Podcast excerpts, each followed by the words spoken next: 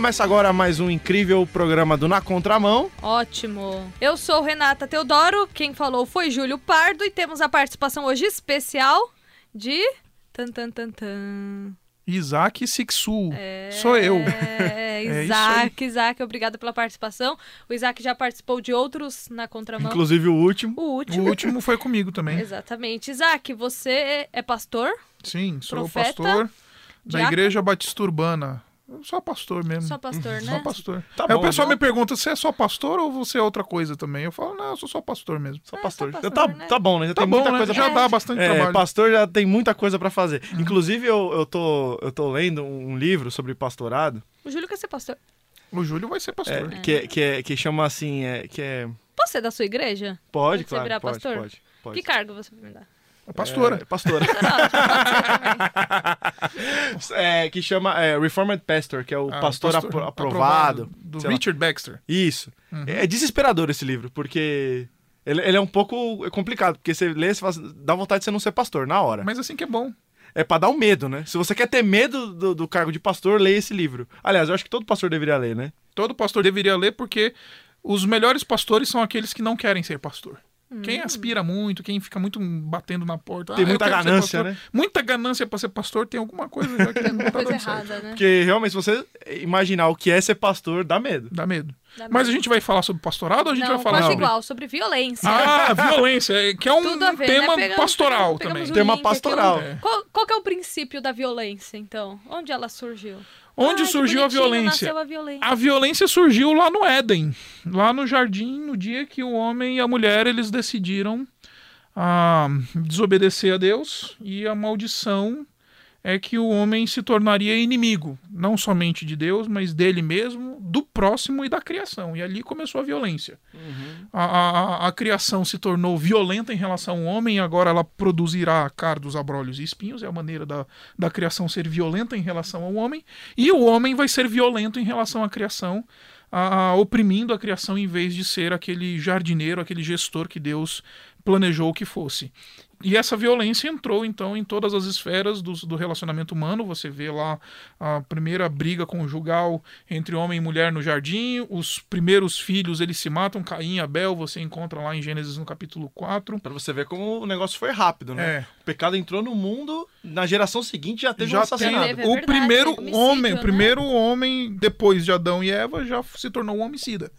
Então é, é- é bem, bem. A violência é, é, é um dos traços mais claros e evidentes da presença do pecado no mundo. E por que você escolheu esse tema, Pardo?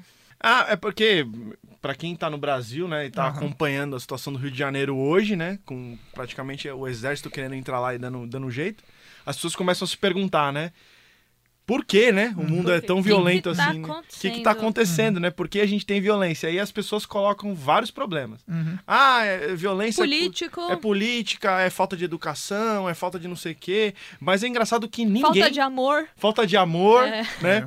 É, eu, já, eu já vi uma vez um, um- um prefeito falando que a- o problema da violência é a falta de iluminação. É, até porque é super interessante. O cara te assaltar, você dá uma lanterna na cara E dele aí ele vai, que ele vai embora. Entendeu? Então as pessoas colocam cada culpa idiota, às vezes. iluminação. É, foi isso mesmo. Não vou nem falar o nome pra não, não causar. criar caso, não né? criar caso. Mas, é, e a gente quase nunca fala do pecado Uhum. sobre a questão da violência. Inclusive, muitos pastores não colocam a causa do pecado. Eu já vi uma vez, num, numa, num congresso cristão, um cara falar assim: o problema do mundo é a falta de educação. Aí. Falou isso. Num congresso cristão. Eu fiquei assim, gente, eu, eu aceitaria ouvir isso em qualquer lugar, menos no Mesmo congresso. congresso cristão. E o, E o, nem pela boca de um pastor, né? é, e o O curioso. pastor devia ler aquele livro. É, e o curioso que a, a- o sermão seguinte ao dele Uhum. foi de um pastor. Ele ouviu isso e repreendeu o cara. Boa. Ele Truco fa- ladrão. Foi, deu uma repreendida. eu- eu- aquilo eu falei, tem que ser isso mesmo, porque todas aquelas pessoas acabaram engolindo aquilo, né? Claro. Então, o problema da violência, gente, é o pecado. Se não fosse o pecado. Então, assim, você quer acabar com a violência, tem que acabar com o pecado. Isso é impossível por É, enquanto. Então, exatamente. isso não está nas nossas mãos, né? Então, Mas é isso aí, eu acho que o, o pecado é o, o- o- aquilo que a gente fala, é a sementinha do mal, é, a, é a razão da violência, é, o pecado, a natureza humana pecaminosa, ela produz a violência de natureza pessoal, mas é bom, é bom pensar também que a, a realidade da queda produz estruturas sociais violentas também. O pecado, ele não só se manifesta de maneira individual, mas o pecado também se manifesta de maneira, de maneira estrutural. Nós, pecadores, criamos sistemas violentos, sistemas é, é, que são opressivos, sistemas que, que matam, sistemas que ah, espalham um padrão violento na- na- no mundo. Esse é o perigo do poder, né? É. Porque o homem já é pecador. Quando ele tem poder, ele tem esse pecado potencializado. Exatamente. né? Então eu acho que até nós, como cristãos, se tem alguma medida para para conter isso, o né? pecado, é a gente, de certa forma, pensar em medidas para conter o poder. Uhum. Porque poder demais produzem pessoas com poderio violento muito maior, né? E, e isso que é o curioso, né? Porque tem gente que pensa que assim, se eu um dia for rei, se eu fosse presidente, o mundo ia ser bom, ia fazer um monte de coisa boa. Mas é engraçado porque ninguém sobe, quase ninguém sobe e faz coisa boa, né? Porque eh, todo mundo acha que ela é boazinha, né? Todo o resto Todo mundo é mal, Todo só eu sou, é sou joia. é, então todo mundo se considera um anjo perfeito, né? Uhum. E eu tenho uma novidade pra você. Até os piores ditadores sanguinários pensavam ser anjos perfeitos e Exatamente. pensavam não errar. Não deu certo. É. E, e, além disso, você tem a, a Bíblia explicando a questão da, da, da violência, né? Lá em Tiago capítulo 4. Uhum. Ele vai falar de onde procedem as guerras e contendas que há entre vocês, né? De onde, senão, dos prazeres que militam na vossa carne. Ele está dizendo, é o pecado de vocês. Vocês cobiçam e não têm nada, vocês matam, invejam e nada podeis obter. Ou seja, a razão pela qual nós vivemos um cenário de profunda violência é por causa da natureza pecaminosa do homem que se manifesta em todas as áreas da vida.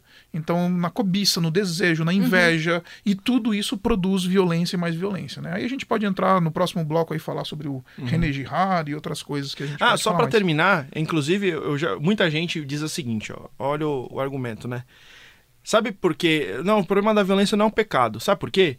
Porque na Suíça não tem violência. Aí eu respondo assim: mas é lógico, porque as pessoas têm outras maneiras muito mais efetivas de roubar e ser gananciosa e ganhar muito mais dinheiro. Você nunca ouviu falar de lavagem de dinheiro na Suíça? Ah, exatamente. Onde é que acontece Paulo a lavagem Maluf de... sabe muito bem disso. exatamente. Então, o que acontece? A pessoa que hoje assalta, às vezes por um celular, ela poderia assaltar bilhões fazendo eh, assumindo muito menos risco. Exatamente. Então, a única diferença que tem do pecador suíço e do pecador brasileiro é que ele vai ganhar muito mais fazendo muito menos. É o ambiente só. Mas Essa é a única diferença. Mas ele vai porque continuar sendo pecador e tão a ganancioso. natureza pecaminosa e violenta é a mesma. Exatamente. Cuidado, você está na contramão.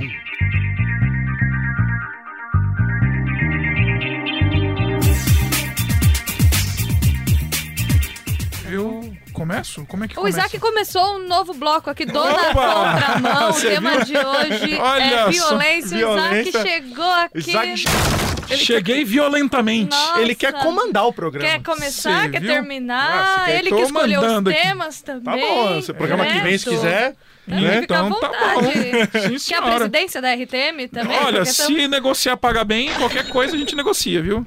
O tema de hoje do Na Contramão, então, é a violência. Eu quero saber um detalhe curioso, que eu acho que é curiosidade também dos nossos ouvintes a respeito de guerras. A Bíblia, nós temos vários trechos de, principalmente no Antigo Testamento, que ocorreram guerras, tudo com a permissão de Deus, aquela coisa toda. Mas e isso, da questão, porque se teve uma guerra, teve muita violência. Uhum. Como foi essa permissão, então? A gente vai entrar aqui num- num- numa temática nebulosa da escritura, tá? Difícil. E, e vamos lá. Ah, primeiro, quando a gente lida com a- as guerras que aconteceram, e de maneira geral o pessoal tem muita crise com o problema das guerras do Antigo Testamento, porque não somente elas têm a validação divina, mas elas têm, envolvem a, a- a- morte de aparentes inocentes. Entendeu? Ah, crianças, Mulheres. etc, mulheres, Obrigada. etc e tal. Então você tem é, isso daí em jogo que cria, de fato, um dilema ético importante para a gente lidar com a escritura. A melhor maneira que eu já encontrei para ou a melhor explicação que eu já encontrei para esse, esse dilema é a explicação de um cara chamado Christopher Wright, tá? Num livro que ele diz O Deus que eu não entendo. E ele, e ele diz uma coisa muito simples sobre a questão das guerras. Ele diz o seguinte: ele fala que a maneira pela qual Deus ele, ele, ele escolheu ah, muitas vezes ordenou o dizimar de povos e tudo mais, é simplesmente porque da mesma maneira que a sua bondade ela, ela tem é, elementos drásticos, ou, ou, ou ela, ela, ela, aparece de maneira brilhante na escritura, ela aparece de maneira apoteótica, a justiça de Deus também, ela vai acontecer de maneira apoteótica, ela vai ser narrada com todos os tons e com todos os traços.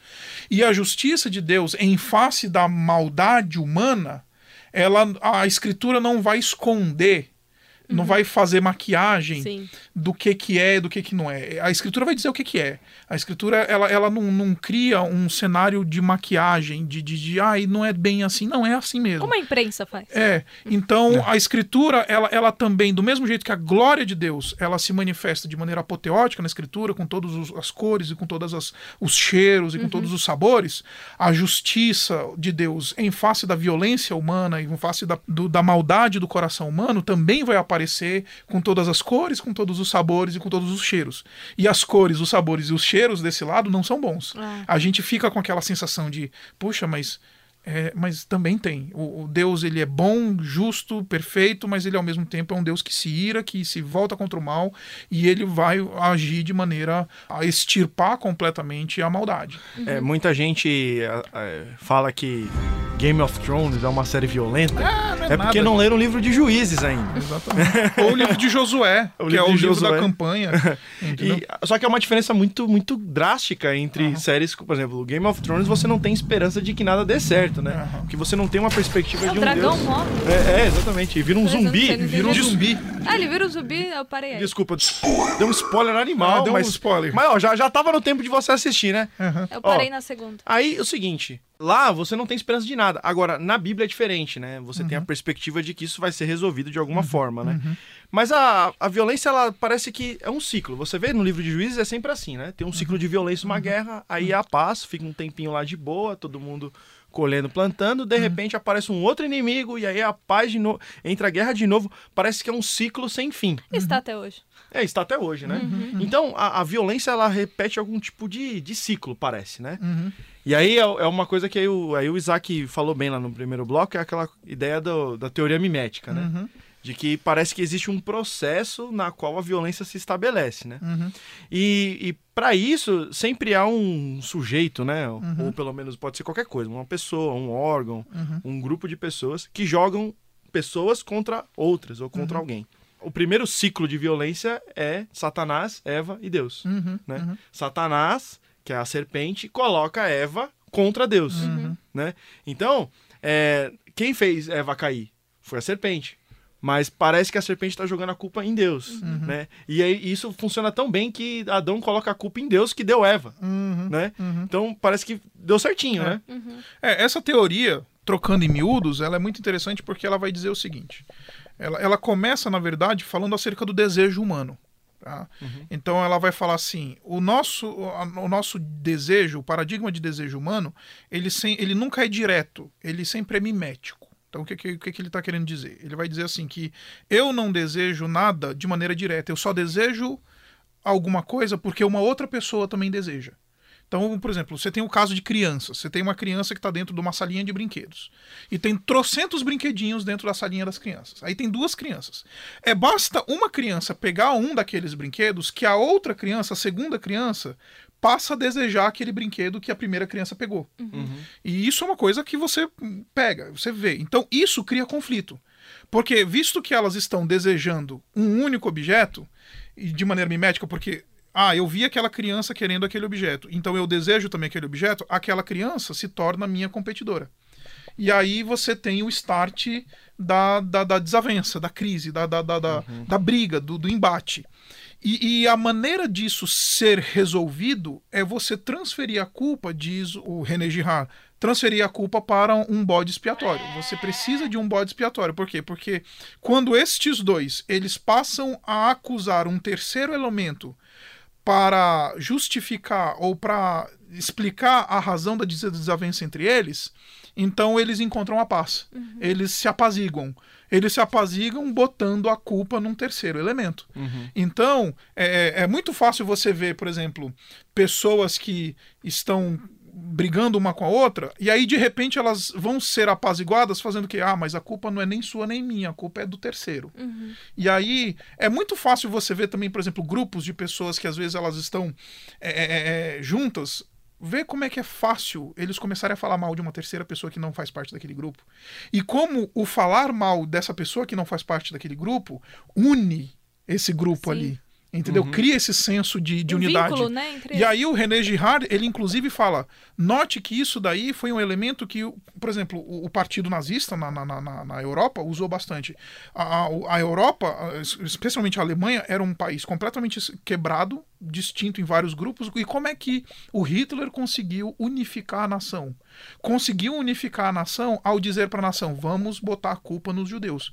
E ao botar a culpa nos judeus, toda a nação ficou unida. Toda a nação se uniu. Então, o movimento de reconciliação acontece quando você aponta o dedo para um bode expiatório. Então, agora, como é que funciona esse processo de reconciliação dessa, dessas crises? Né? É, funciona nesse, nesse sentido. Então, você tem dois competidores que estão competindo, então o que, que vai acontecer entre eles? Violência. O que, que precisa acontecer para que eles possam se reconciliar? Botar o dedo, no, no- botar a culpa no terceiro elemento, no bode expiatório. Isso acontece em vários elementos ideológicos, né? Uhum. A gente pode, Acontece inclusive. em tudo. É, Em inclu- tudo, em é, tudo. Nossa, absolutamente gente, tudo. vem à mente um monte É, de coisa. Inclusive, um monte. inclusive, eu vou dar um exemplo claro, né, pra gente poder entender. É, de que esse processo mimético, ele aumenta a violência na- na- depois desse ciclo. exatamente. O ciclo vai ficando cada vez pior. Aham. Um exemplo básico disso é, por exemplo, o feminismo, por exemplo, que quer unir as mulheres através do ódio de um Aos sistema chamado de patriarcado, Uhum. que na verdade foi inventado na década de 60 esse termo, esse termo nem existia antigamente. Além disso, Uhum. desse conceito né, de que todos os males da humanidade é feito por causa da dominação do homem. Uhum. E isso não cria paz entre homens e mulheres. Só cria paz entre, Entre mulheres. entre Entre mulheres. mulheres. Mas aumenta a E violência. entre aspas também, É. entre É. mulheres também, né? E aumenta a violência entre homens e mulheres. Uhum. Então você pode ver que, o- que juntamente com o crescimento do movimento feminista, aum- aumenta o número de divórcios, É, aumenta o número de, de, Uhum. de pessoas que. eh, so- Famílias que se separam, famílias se separam. tudo, Eu, né? eu, eu posso, pode ver que tá tudo junto. É, eu posso falar isso do ponto de vista cristão. É, Tá e aqui, aqui eu- Isaac falou com um sorrisinho na cara. é, é porque eu experimentei uma, uma sensação muito, muito interessante. O que, que aconteceu? E aqui eu, eu, não, eu, eu não vou citar nomes, tá? Pra, por questões éticas, mas a gente começou a nossa plantação da igreja lá em Santo André. Isso acontece entre cristãos. Eu estou querendo mostrar isso na prática. E aí o que aconteceu? A nossa plantação começou a andar e tudo mais. E é interessante que a- o nosso Ministério de Jovens começou a promover alguns eventos e tudo mais, tarará, e isso criou uma, um senso de competição com algumas outras igrejas lá que a gente não estava nem um pouco preocupado em criar senso de competição, a gente estava preocupado em cuidar dos nossos jovens. E aí o interessante é que chegou para mim depois que o pastor reuniu, o pastor de uma igreja X lá de Santo André, reuniu a juventude da sua igreja e disse assim: vocês precisam se unir contra o ministério lá da Urbana. Ai, meu Deus, que coisa terrorífica. E aí, olha só, pra, por causa desse senso de competição, aquele grupo de jovens daquela determinada igreja se uniu exatamente para quê? Para ficar falando mal dos ministérios da Igreja Batista Urbana, pra, entendeu? É, isso acontece entre os cristãos, entendeu? É, é uma igreja que está unida não por causa da fé, não por causa do testemunho bíblico, não por causa das coisas, mas é, o, o- sentimento de fraternidade foi motivado pela inimizade, porque tem uma igreja concorrente, então vocês vão, é, malditos, vão, vamos botar a culpa neles. Então, isso é uma coisa. Esse pastor tem que ler aquele livro. Ele precisa. é, é, pastor já. ele, ele- ele precisa ler a Bíblia Ler a primeiro, Bíblia se. Ou se converter. converter, talvez. Aí né? talvez ele vai. Nascer de novo? Enfim.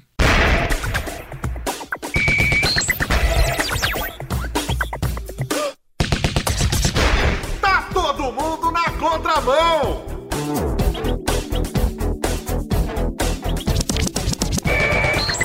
Foi bom esse exemplo? É isso aí, mudar. Isaac começou mais um bloco aí do Na Contramão. Muito obrigada, viu, Isaac? Tá joia, tô, obrigado. Tô vendo que vai ficar violento o final do programa. Esse violão, vou- daqui a pouco vai ter uns tapas aqui nesse. nesse- vai rolar um. Gente, eu- o programa passado nós falamos sobre felicidade, olharmos, como o Isaac usou o exemplo, né, além. Uhum. A gente pode encontrar um fim para a violência? Vamos olhar o mundo hoje. Que você contou alguns exemplos de igreja, política, como tá, o Júlio falou do Rio de Janeiro. É possível a gente ter uma esperança nisso tudo? Eu acho que sim, eu acho que é possível você ter esperança na medida em que a gente pratica aquilo que o apóstolo Paulo nos instrui em Romanos: se depender de vós, tende paz com todos. Então, no que diz respeito a nós, nós temos que ser instrumentos de paz. Fazer nossa parte. Agora, é, bom, é importante fazer uma leitura exegética correta desse texto. Por quê? Porque é no que depender de vós. Porque muitas vezes vai ter um monte de gente que não vai ter paz com a gente. Entendeu? Vai ter um monte de gente que não vai querer ter paz com a gente por causa da sua natureza caída, porque nos odeiam, porque odeiam os cristãos, odeiam pessoas que amam a Deus, odeiam. Então, no que depender da gente, no que depender da nossa parte, nós devemos ter paz com todos. Precisamos, precisamos cultivar um ambiente de deferência, um ambiente de irênico, enfim, de paz. Agora, as pessoas, elas às vezes não vão ter paz conosco. E quando elas não tiverem paz conosco, a gente vai ter que falar assim: olha, beleza, se você não tem paz comigo, eu lamento, mas eu tenho paz com você. E, e, e, e aí entra aquela questão da, do, do, do, cristão dar segundo, o segundo lado do rosto, de, de andar a segunda milha. É, eu acho que esse negócio de achar que a gente vai, vai conseguir botar o céu na terra é, e estabelecer a paz no mundo e nunca vai ter conflito com ninguém, isso daí é uma utopia, isso é bobo, isso é infantil. Uhum. O que a palavra de Deus nos instrui é muito simples. Se depender de, vo de vocês, tenham paz com todos. Agora saibam, nem todo mundo vai ter paz com vocês. Vocês vão ser perseguidos, vocês vão ser ah, amaldiçoados, vai ter gente que vai querer puxar o tapete de vocês.